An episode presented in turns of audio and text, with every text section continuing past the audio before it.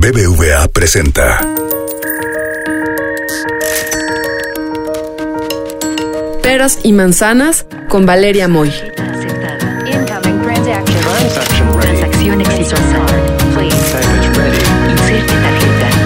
El podcast donde la economía cuenta.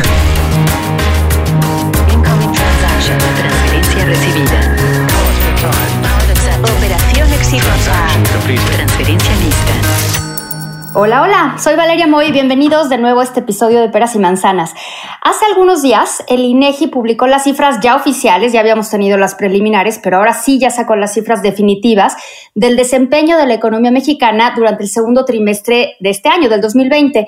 Ahí sí ya tiene todo el impacto, o por lo menos el impacto más fuerte quizás, de la crisis causada por la pandemia de COVID-19.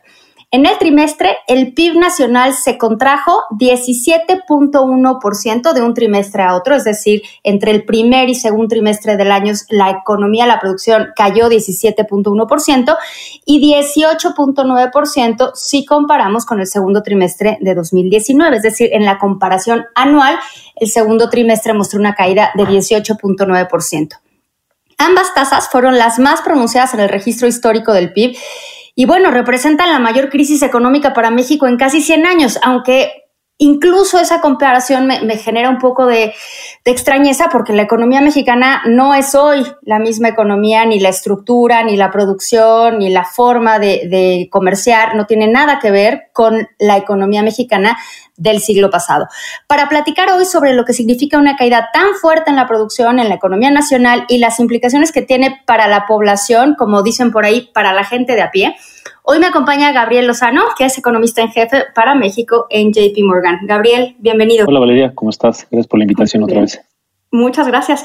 A ver, Gabriel, explícanos esto. Sabemos que la caída en el PIB fue la más fuerte o ha sido la más fuerte en el registro histórico, desde que tenemos datos, eh, pues aparentemente es la caída más fuerte, pero, ¿qué implica esto para la actividad, para la producción, para las empresas, para los trabajadores, para la población, para gente que trabaja todos los días, que se despierta y lleva a sus hijos a la escuela y sale a trabajar? ¿Qué implicaciones tiene esto directamente en la población?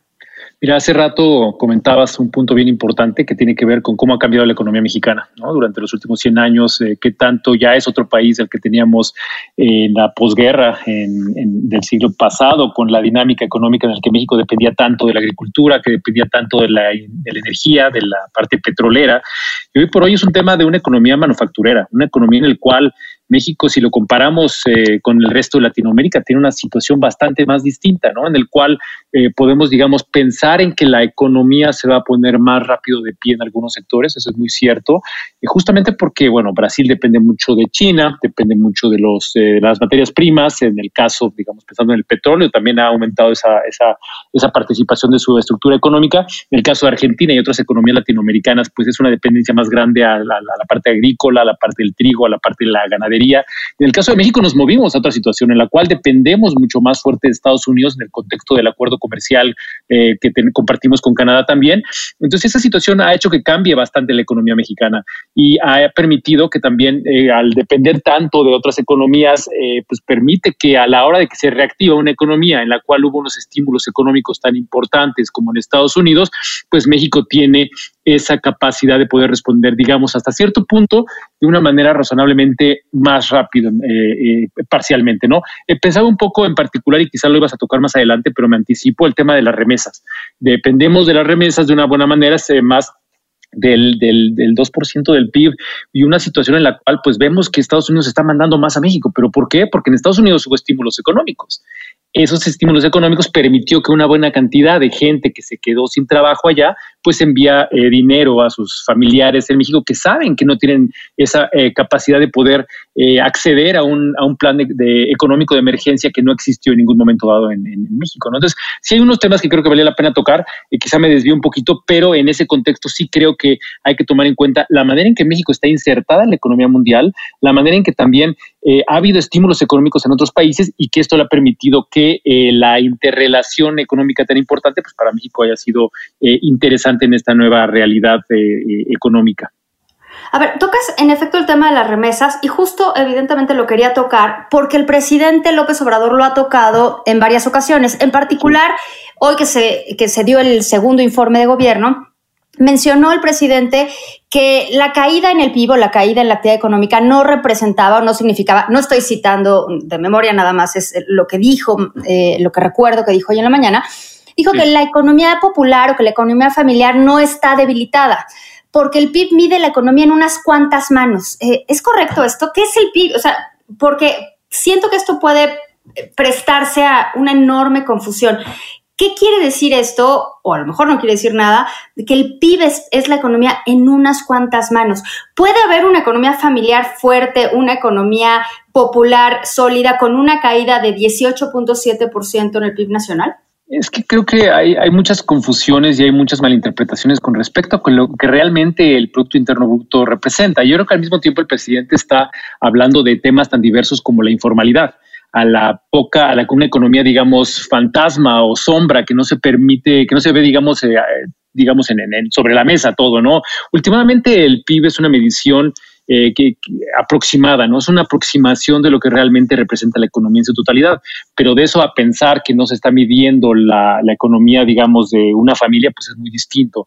Hay muchas encuestas, está la encuesta de, ingreso-gasto de las familias, está la, la, medición de algunas este, eh, otras partes de la economía, de otros sectores, los indicadores de sentimiento, como pueden ser los, los famosos PMIs, que se refieren a la encuesta de empresas manufactureras, encuestas de servicios, encuestas también del INEGI al interior del sector construcción, y en todos los casos son consistentes las magnitudes de las caídas en la actividad económica. Y de hecho, los números que, vimos hoy, por ejemplo, que te mencionaba los PMIs que miden qué tantas empresas están aumentando el empleo contra aquellas que están este, destruyendo empleo, qué tanto está aumentando las nuevas órdenes contra aquellas que están reduciendo las nuevas órdenes. Ese tipo de mediciones son muy importantes para calibrar la manera en que se va a dar la recuperación en los próximos meses.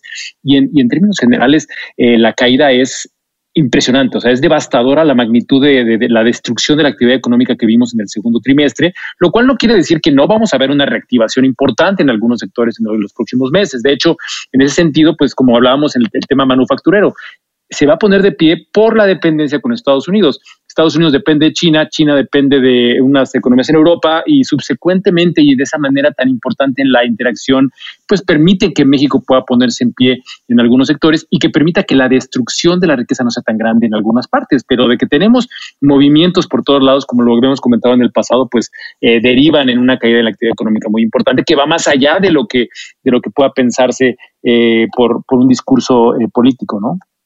Uno de los temas que a mí más me preocupan sobre la caída, de la caída que se vivió en el segundo trimestre, es quizás la destrucción de la capacidad de producción de, un país.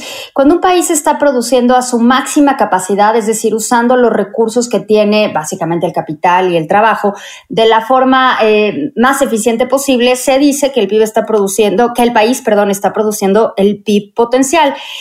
Algo que me preocupa es que Pre-pandemia, se decía que el crecimiento del PIB potencial de México estaba alrededor del 2.5 o 3%, que sinceramente me parece poco para ser una economía emergente, pero eso es más allá de la economía emergente, depende en realidad de, las, de la capacidad instalada que tiene el país para producir.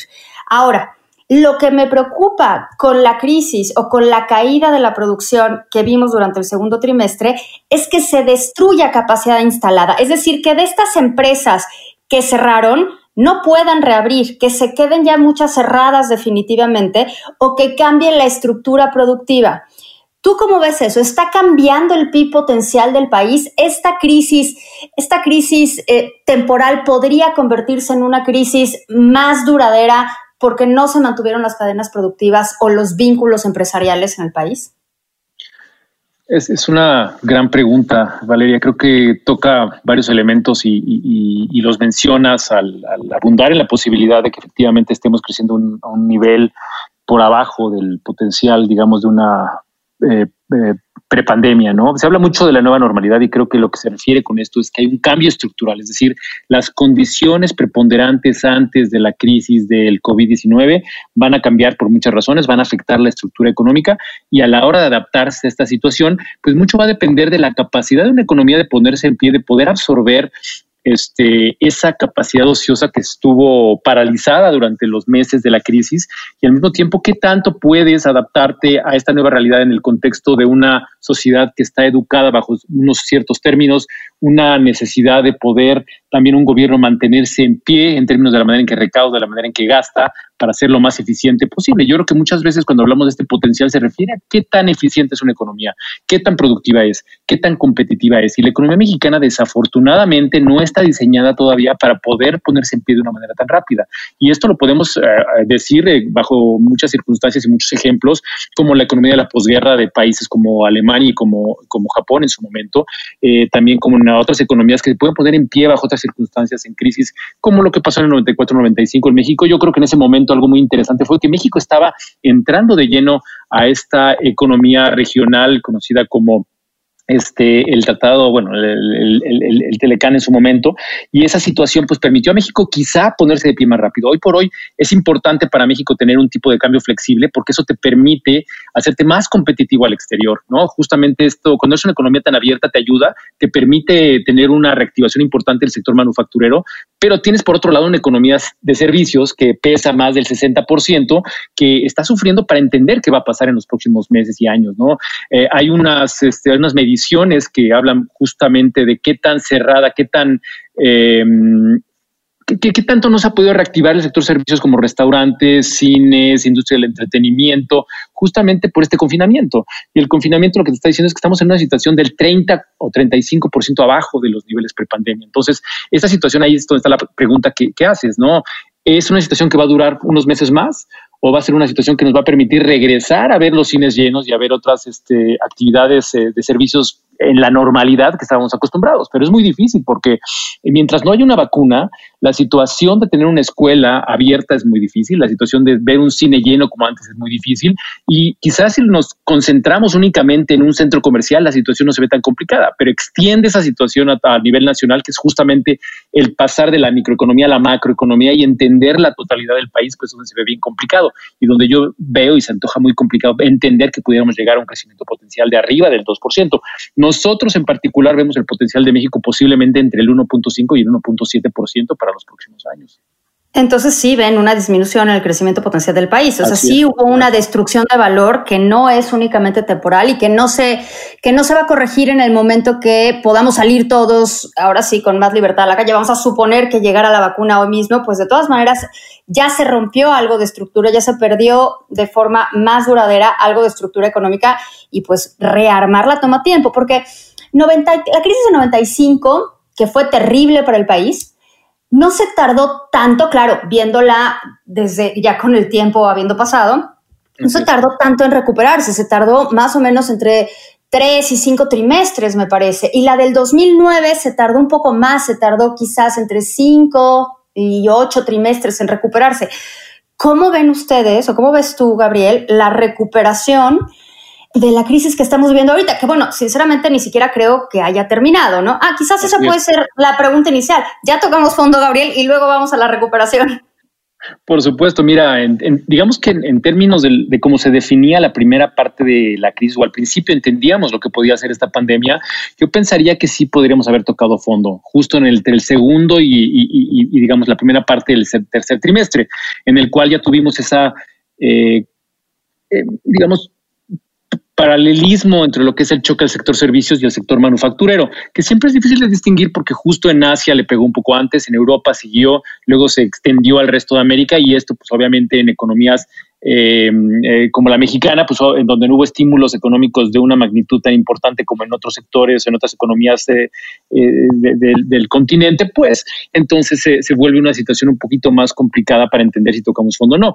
Pero ciertamente pareciera ser que por los números que tenemos a, la fecha, por lo que comentabas al principio de la magnitud de la, de la destrucción de valor en el segundo trimestre, pareciera ser que sí. Ahora, lo más importante entender es justo que no se va a ver esta recuperación en paralelo para todos los sectores económicos. Ha habido una resistencia muy importante en el sector agrícola por, digamos, situaciones naturales, es decir, la demanda por eh, alimentos se eh, incrementó de manera importante y México pues supo, digamos, hacer frente a esta situación y esto también eh, permitió que, que, el sector agrícola se mantenga razonablemente en pie.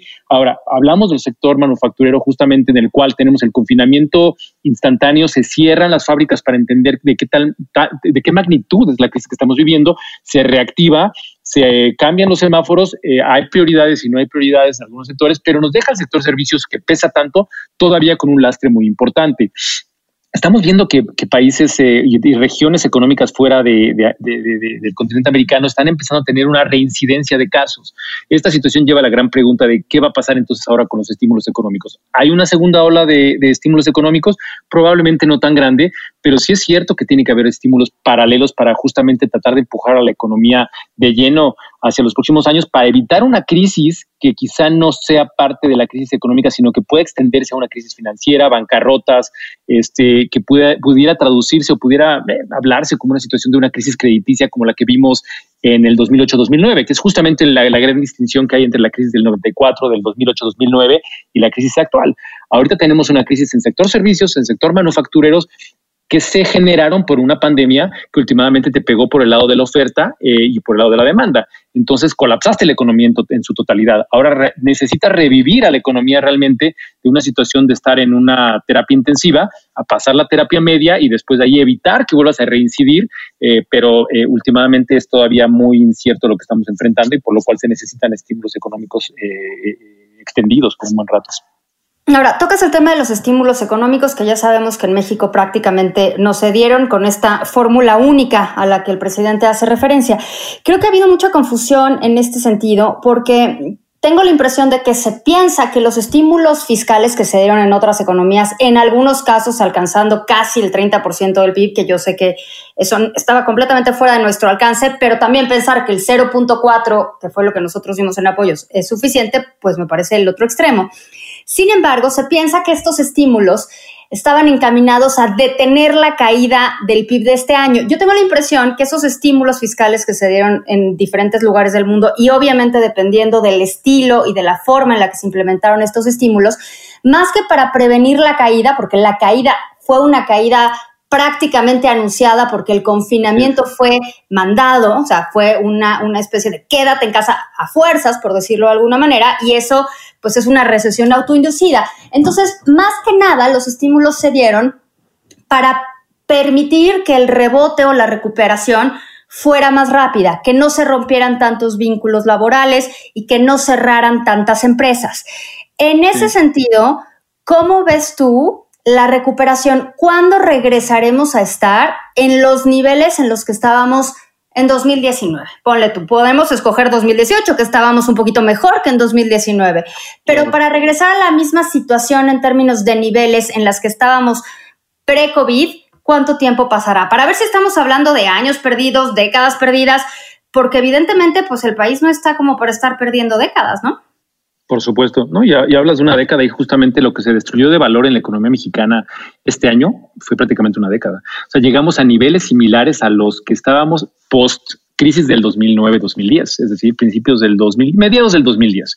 Oye, todavía no termina el año, ¿eh? No te nos adelantes, todavía no termina el año. Quizá es un poco la, quizá psicológicamente tratar de que, acabe el famoso 2020 que en todos los memes ya se habla, ¿no?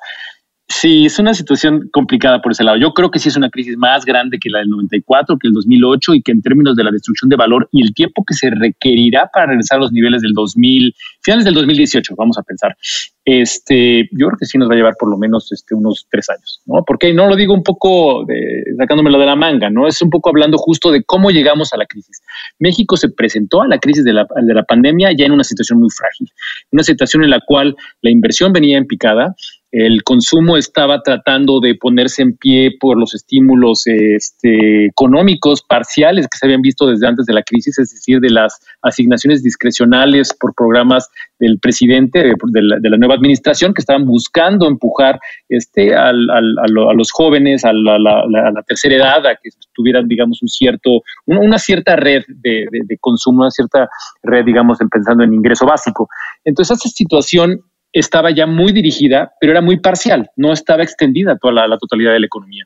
Entonces llegamos al 2019, viene la crisis y la economía ya estaba, digamos, con, una fragilidad y con hoyos muy importantes en los distintos tejidos. Entonces, ¿cómo puedes poner en pie una economía que tiene el mayor golpe, digamos, a nivel global, cuando ya traías una red bastante golpeada, bastante este, eh, frágil y con muchas este, rupturas. Entonces yo creo que ahí justamente la, la problemática es esa, que se está buscando cambiar un modelo económico de fondo sin el entendimiento de cuál era realmente el problema que había que resolver, ¿no? Porque claramente había un, un problema de corrupción, hay un problema este, institucional, un problema educativo, que últimamente la educación es donde está la, la, parte toral de la economía de largo plazo. Entonces, si quieres cambiar el modelo, justamente sin entender cómo tienes que cambiar ese modelo, sino simplemente por cambiarlo, yo creo que ahí es donde viene la preocupación de qué tanto te va a durar la crisis. Eh, y al mismo tiempo, bueno, pues entonces pensamos en, en, que, que, vamos a depender de que el tipo de cambio se deprecie para tratar de volverte más competitivo, pues no funciona así hoy en día. ¿Por qué? Porque la economía global está afectada. Si quizá la economía mexicana fuera la principal dañada, pues entonces la economía global pues empieza a demandar más productos producidos en México. Pero el rebote se ha dado quizá parcialmente porque la gente está demandando productos muy baratos haciendo un, un, un, un, incremento de inventarios, pero hacia adelante, si la demanda no se recupera totalmente, cuando llegues otra vez a, llenar los inventarios, se va a detener la, la, demanda por esos productos manufactureros, etcétera, etcétera. ¿no? Entonces, sí está muy complicada la situación y yo no veo la recuperación antes de, del, del 2021. ¿no? ¿Estamos en territorio desconocido? Esa es la última pregunta que te quiero hacer. Y te voy a decir por qué la, por qué la hice. Eh, ayer estuve en un foro donde uno de los economistas invitados sugería que la econometría y los modelos de, de pronóstico de crecimiento económico estaban diseñados eh, con variaciones más pequeñas y que cuando teníamos variaciones del 17, 18%, pues los modelos prácticamente no estaban calibrados para, eh, para operar con ese tipo de variaciones. Y entonces la pregunta que surge es, entonces, ¿estamos en territorio desconocido? ¿Es así como de Twilight Zone? ¿Vamos a ver qué sigue o, qué podemos esperar? Pues mira, es una pregunta también muy interesante porque aquí lo que hay que entender y como lo mencionábamos al principio de la discusión es el cambio estructural. Es decir, si hay un cambio estructural y vamos a regresar a una situación que era similar a la de la prepandemia, entonces quizá las condiciones se puedan calibrar a una situación similar. Es decir, si el consumo va a regresar a ser lo que era, si la población va a enfrentar una realidad en la cual te puedes adaptar razonablemente rápido, también puede ser que se, que se, vuelva a una situación eh, en la cual los modelos aplican todavía esa realidad.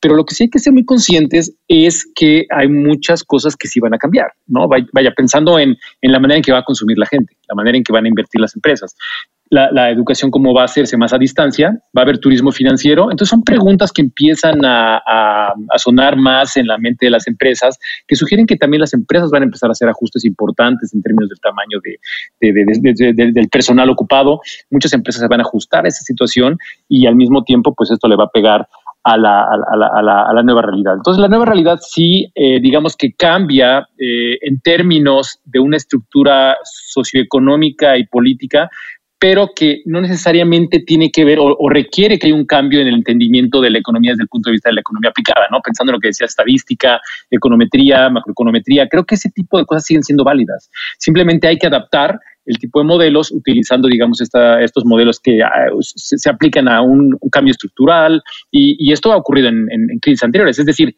esto es una crisis, se han vivido crisis y el chiste es ver qué tanto se aprende de la crisis para ver si hay un cambio institucional e, y también estructural para la, nueva realidad. Pero en ese sentido yo la verdad es que creo que sí, sí va a ser un, un cambio que va a tener un impacto de, de, largo plazo y ojalá se aprenda de esto, ¿no? Porque si no estamos condenados a repetir los mismos errores y una pandemia más fuerte yo no sé qué implicaría para la economía global. Bueno, pues ojalá en efecto no sea territorio desconocido y ojalá aprendamos de esta porque sin duda suena que si no aprendemos de lo que está sucediendo ahorita, pues vamos a estar dejando pasar la oportunidad que nos brinda esta crisis. Gabriel, muchísimas gracias como siempre y pues Valeria. nos escuchamos pronto. Hasta la próxima. Hasta luego. BBVA presentó.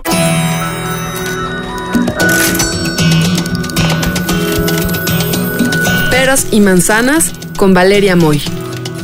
Dirección y conducción del programa Valeria Moy. Producción, diseño sonoro y mezcla BHD Estudios Ciudad de México. Peras y manzanas pueden encontrarlo en Google Play, iTunes, nuestra aplicación Así como suena, en la página así como suena.mx y en Spotify.